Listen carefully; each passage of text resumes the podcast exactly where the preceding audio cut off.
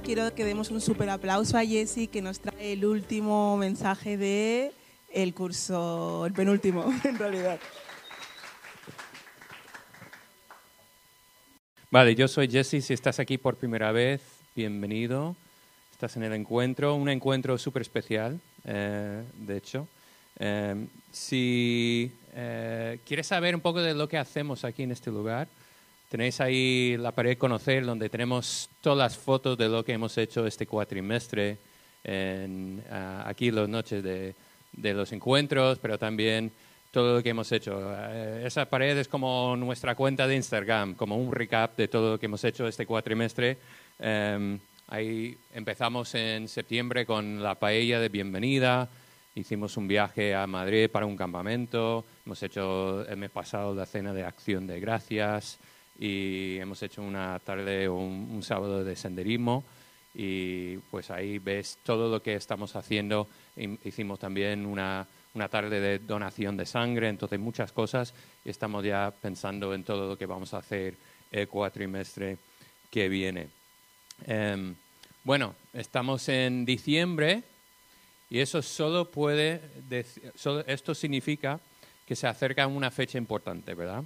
Se acerca el 25 de diciembre, una fecha donde recordamos un evento súper importante en la historia del mundo, un evento que ha transformado el mundo.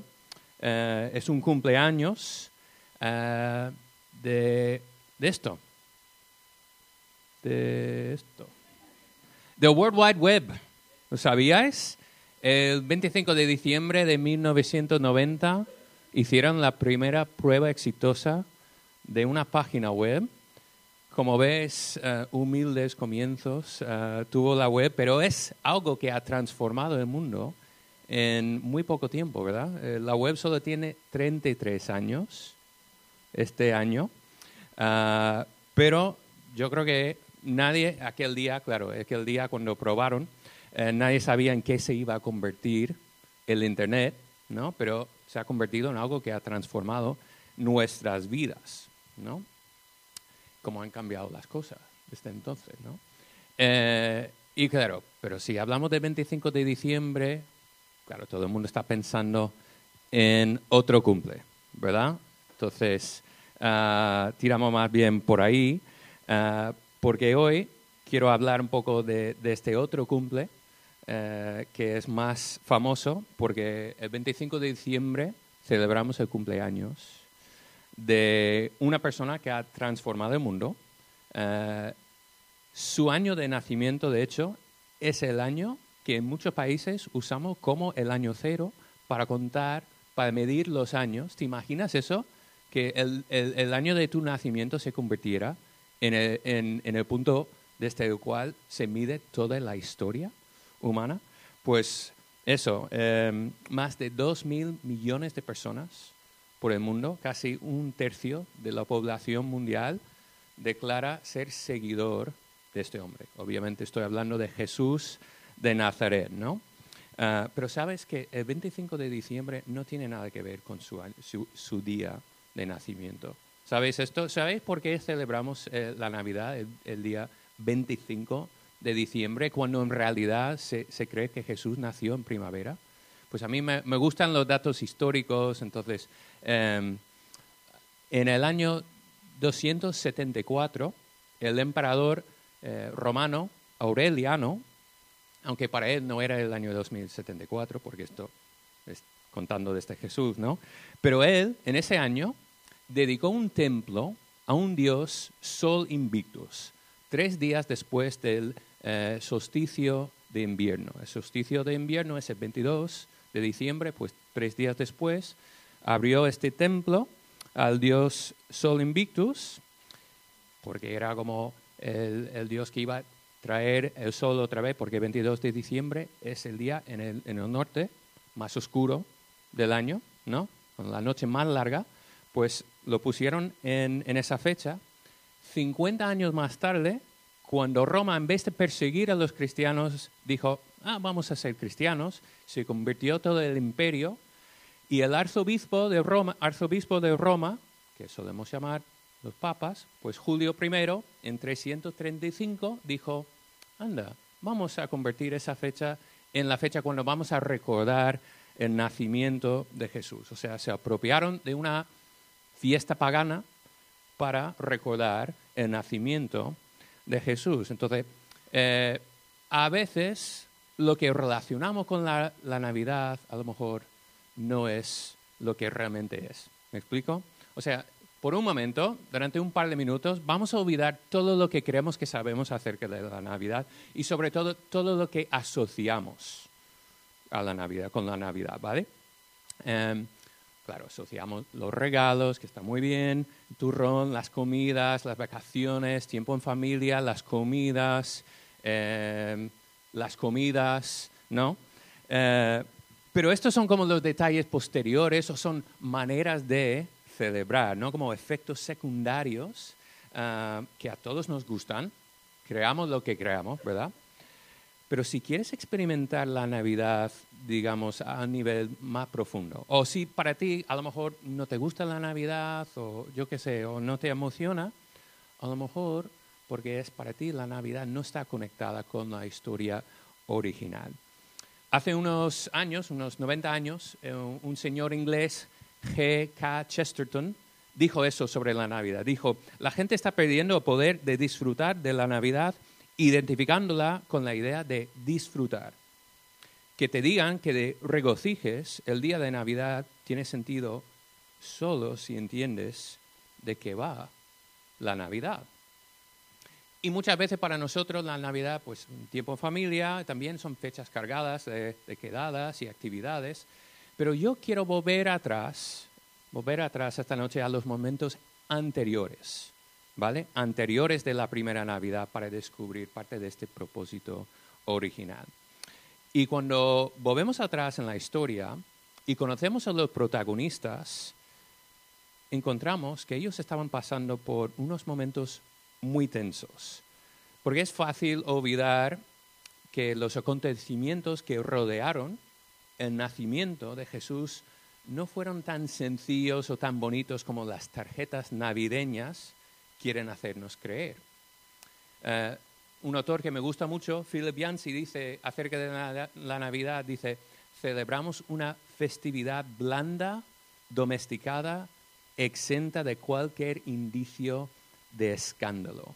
Me gusta cómo describe eso, porque la realidad es cuando conocemos la historia, la Navidad es una historia escandalosa. Es como una telenovela. Entonces vamos a entrar en el mundo de aquellas personas y vivir su telenovela, ¿vale?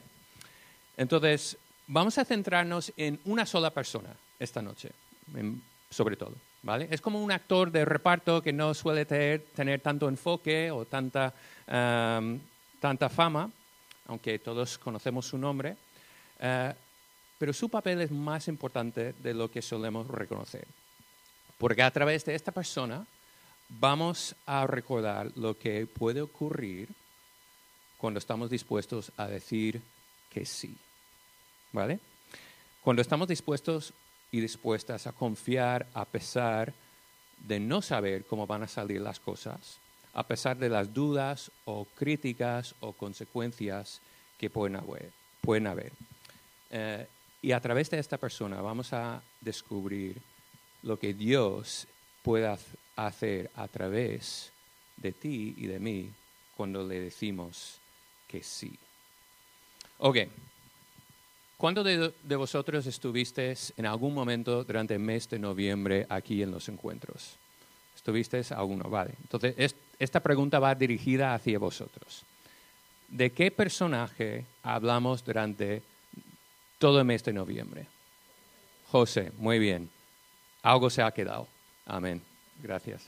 Muy bien, hablamos de José, ¿no? Entonces, empezamos en el libro de Génesis, a principio de la Biblia, pues aquí los encuentros, queremos conectar la vida con la fe, entonces estuvimos hablando de cómo empieza la Biblia y esta familia de José, ¿vale? De, que encontramos en Génesis.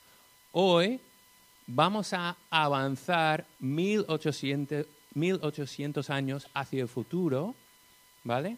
Para descubrir otro José, para conocer otro José, un José que fue el primero en llamarse Pepe o apodarse Pepe, porque era el padre supuesto, el padre putativo, Pepe, eh, de Jesús.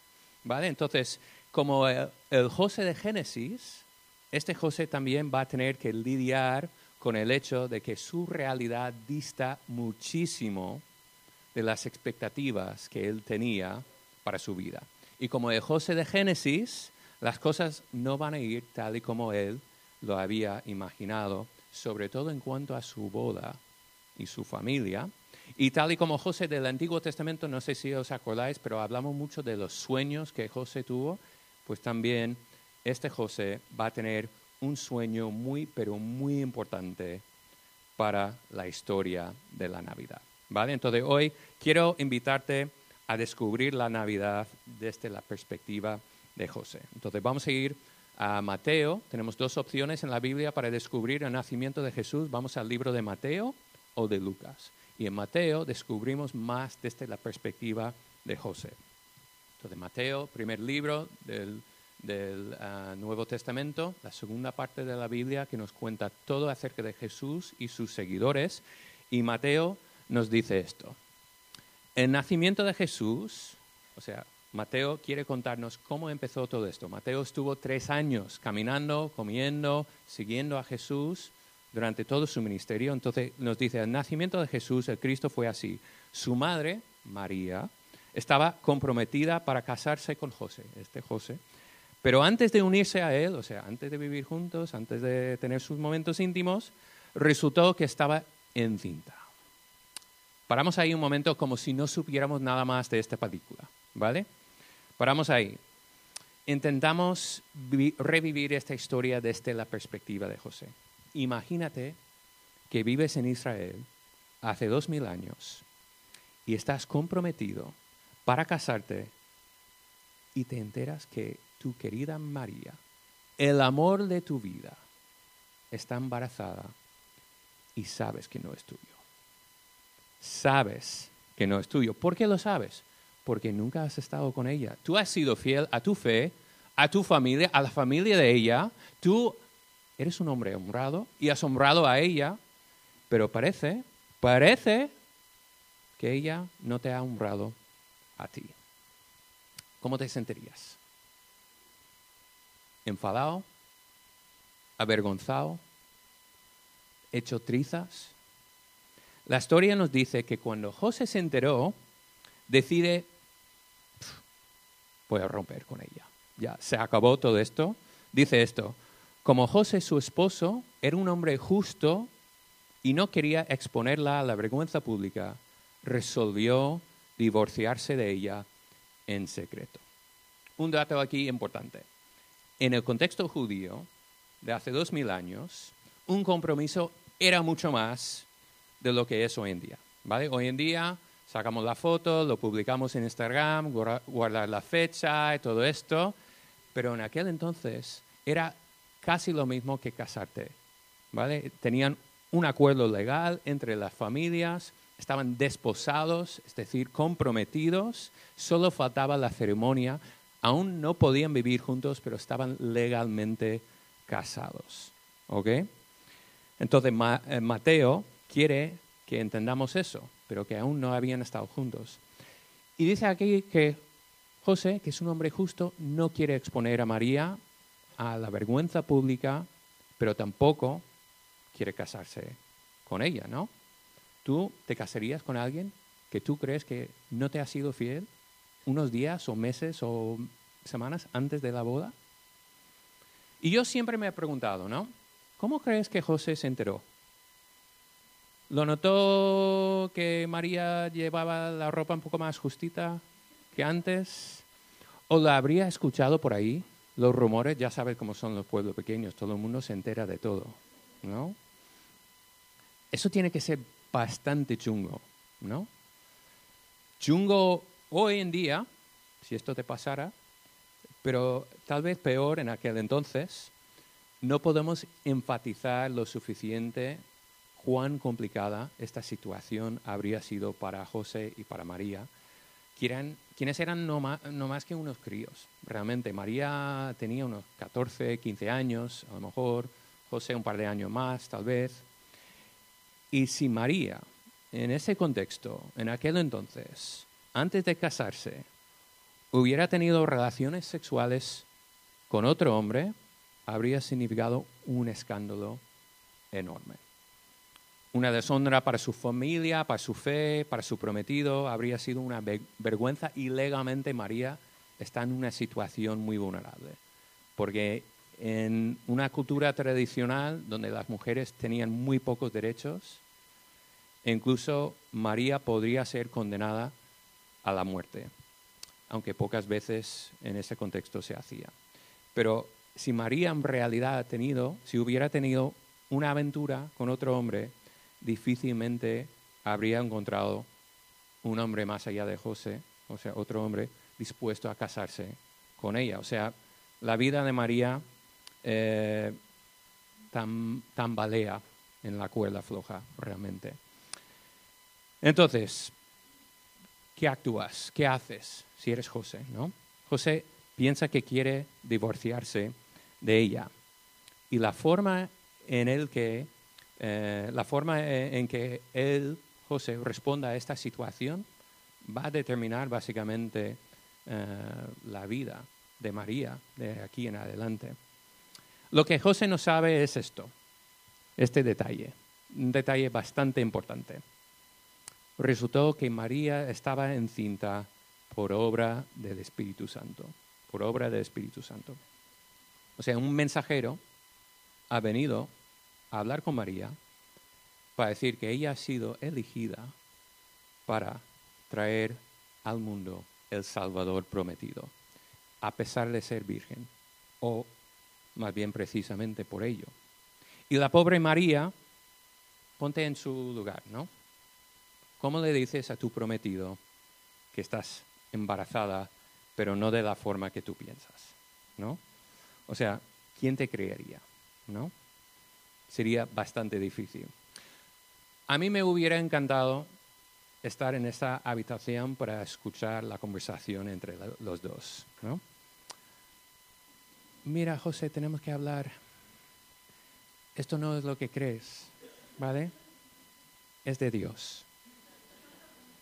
Y José tiene que estar pensando, a ver, María, he escuchado muchas excusas fantásticas y he estado pensando, a ver cómo me va a explicar esto. Pero estás culpando a Dios, ¿estás bien? O sea, pero fíjate, una pareja joven, judía de aquel entonces, eh, no habría pasado tiempo a solas antes de la boda. O sea, eh, yo creo que honestamente María, yo creo que María nunca tuvo la oportunidad de tener esa conversación con José eh, por privado. Y, yo no sé si José le había dado muchas vueltas acerca del día de su boda, lo que había imaginado para ese día, ¿no? A lo mejor eh, lo, hacemos, ¿no? Pero si lo hubiera hecho, estoy seguro que se habría imaginado algo un poco más en plan esto, ¿no? Em, felicidad, alegría, celebración. Las bodas en aquel entonces duraban días, una semana entera, y estoy seguro que no estaba pensando en esto. ¿no? Estar en una sala de partos viendo a su querida mujer dando a luz a un niño que no es suyo, en realidad. ¿no? Eh, entonces ponte en el lugar de José. ¿no? ¿Qué haces? ¿Denuncias a María? ¿La cancelas? Dices públicamente, el, niño no es mío. Eh, porque si no lo haces, todo el mundo va a pensar que, bueno, estáis comprometidos, esto es culpa tuya, José, ¿no? Recordemos que en esta cultura es una cultura de honor y vergüenza, y perder el honor era lo peor. Sin embargo, en medio de este caos, de esta tensión, esta confusión, la realidad que Dios está obrando. Y tal y como vimos con José en Génesis, Dios tiene un mensaje para el protagonista a través de un sueño. Y esto es lo que pasa. Pero cuando él estaba considerando hacerlo, es decir, divorciarse de María, José, se le apareció en sueños un ángel del Señor y le dijo, José, hijo de David, no temas recibir a María por esposa, porque ella ha concebido por obra del Espíritu Santo. Por fin José tiene la misma información que María tiene. Y cuando un ángel, es decir, un mensajero, un ángel simplemente significa un mensajero, cuando este mensajero se acerca a José le dice, no temas, no temas, es lo que dice en la Biblia una y otra vez, cuando un ángel aparece a una persona siempre le dice, no temas, no temas eh, por recibir a María como tu esposa, porque lo que estoy haciendo, ¿no? Dios le dice, lo que todo el mundo cree que es un escándalo, en realidad es mi plan. Y te quiero invitarte a ti y a María a formar parte de este plan que yo estoy haciendo, porque el niño que va a nacer va a ser un niño extraordinario.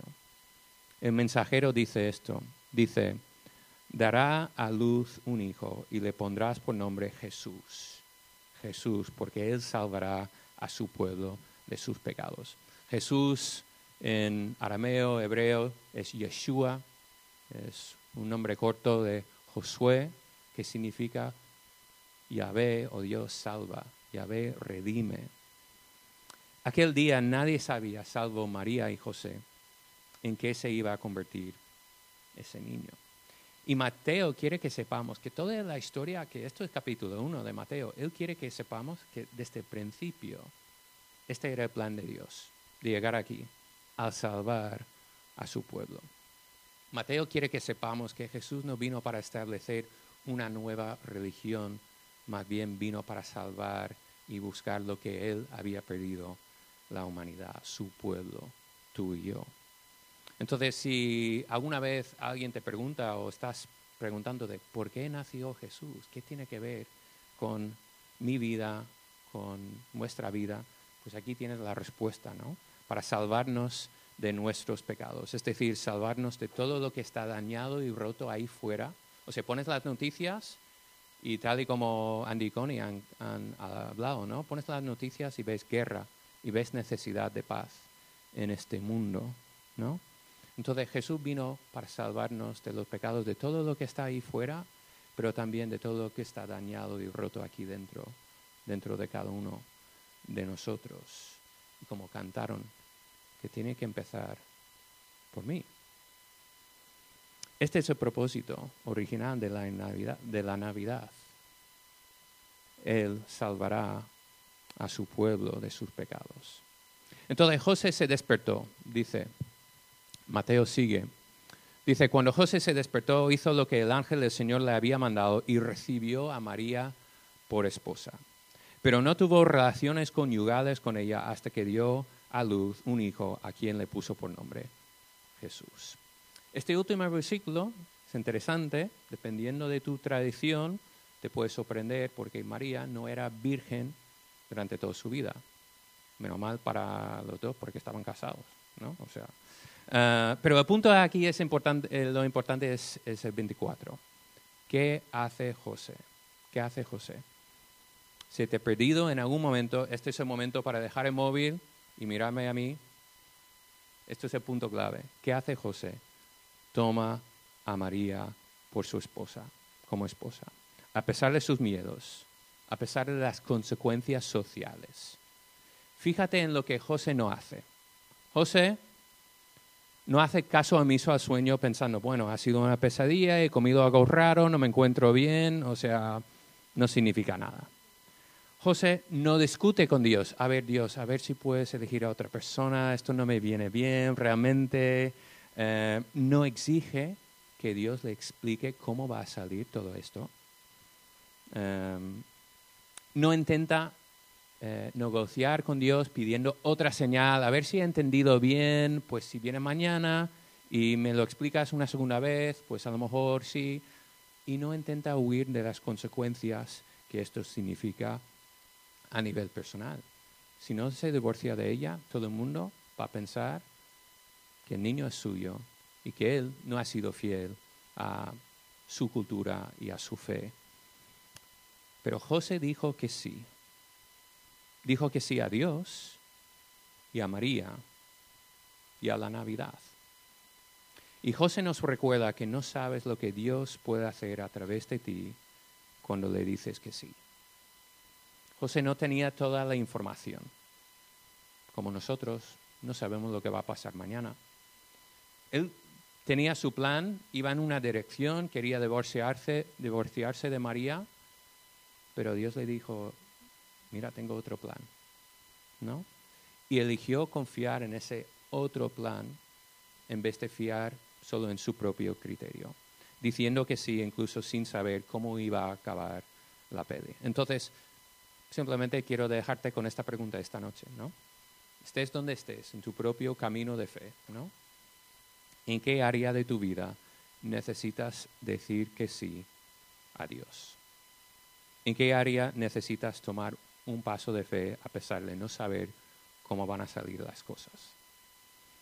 Y yo no sé por qué situaciones estás pasando, obviamente, no sé a qué te enfrentas personalmente, pero yo sé que Dios sí está ahí para guiarnos. De hecho, nos ha dado su palabra para guiarnos, la Biblia, que nos ha dado principios y una guía para poder ayudarnos a atravesar estas dificultades. La cuestión es si estamos dispuestos a confiar más en lo que Dios nos da en vez de nuestro propio criterio. Y yo no sé si estás luchando con algo, a lo mejor una decisión, una relación, alguna situación, a lo mejor sabes que tienes que eh, irte por un, un lado en vez de otro, si tienes que perdonar a alguien o pedir perdón o tomar un paso en una dirección nueva y sabes que a lo mejor esta decisión te va a costar algo, como esta decisión le costó algo a, a, José, su reputación, por lo menos. Pero José y María nos recuerdan que no tienes que entender completamente antes de confiar. Y a veces tener fe significa eso. Significa creer, obedecer antes de ver la luz al final del túnel. Confiar a pesar de tus dudas o críticas o consecuencias. Pero recuerda que tú no sabes lo que Dios puede hacer a través de ti cuando le dices que sí. Entonces espero que podamos disfrutar de la Navidad, uh, pero disfrutar también recordando por qué celebramos la Navidad, ¿no? Uh, recordando esa historia, esa historia que realmente es una historia escandalosa, como es toda la historia de la vida de Jesús cuando paras a pensar. Uh, es la historia de cómo Dios se hizo persona, uh, naciendo en un pesebre en vez de un, en un palacio, um, dejando el cielo para vivir en pobreza extrema y experimentando el Dios que es vida, el Dios de vida experimentó la muerte. O sea, es una historia escandalosa.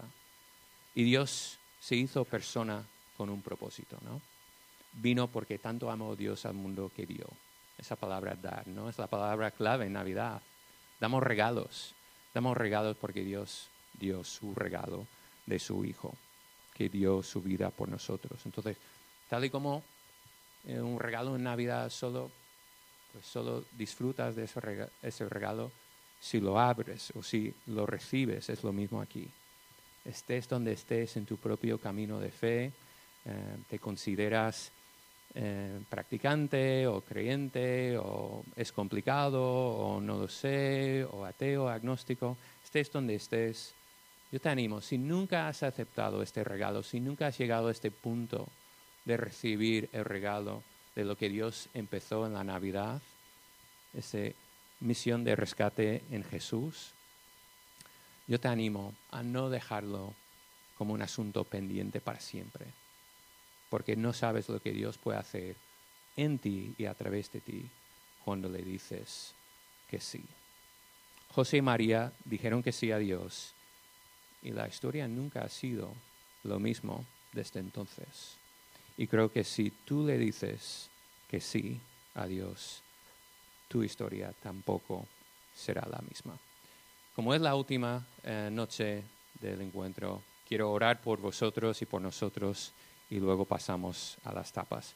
Gracias Dios por el lugar uh, que tú nos has permitido tener, este sitio, esta casa, y gracias por la oportunidad de vernos aquí los miércoles, uh, conocernos mejor, crecer como personas, servir el uno al otro y descubrir quién eres tú y lo que tú has hecho a nuestro favor.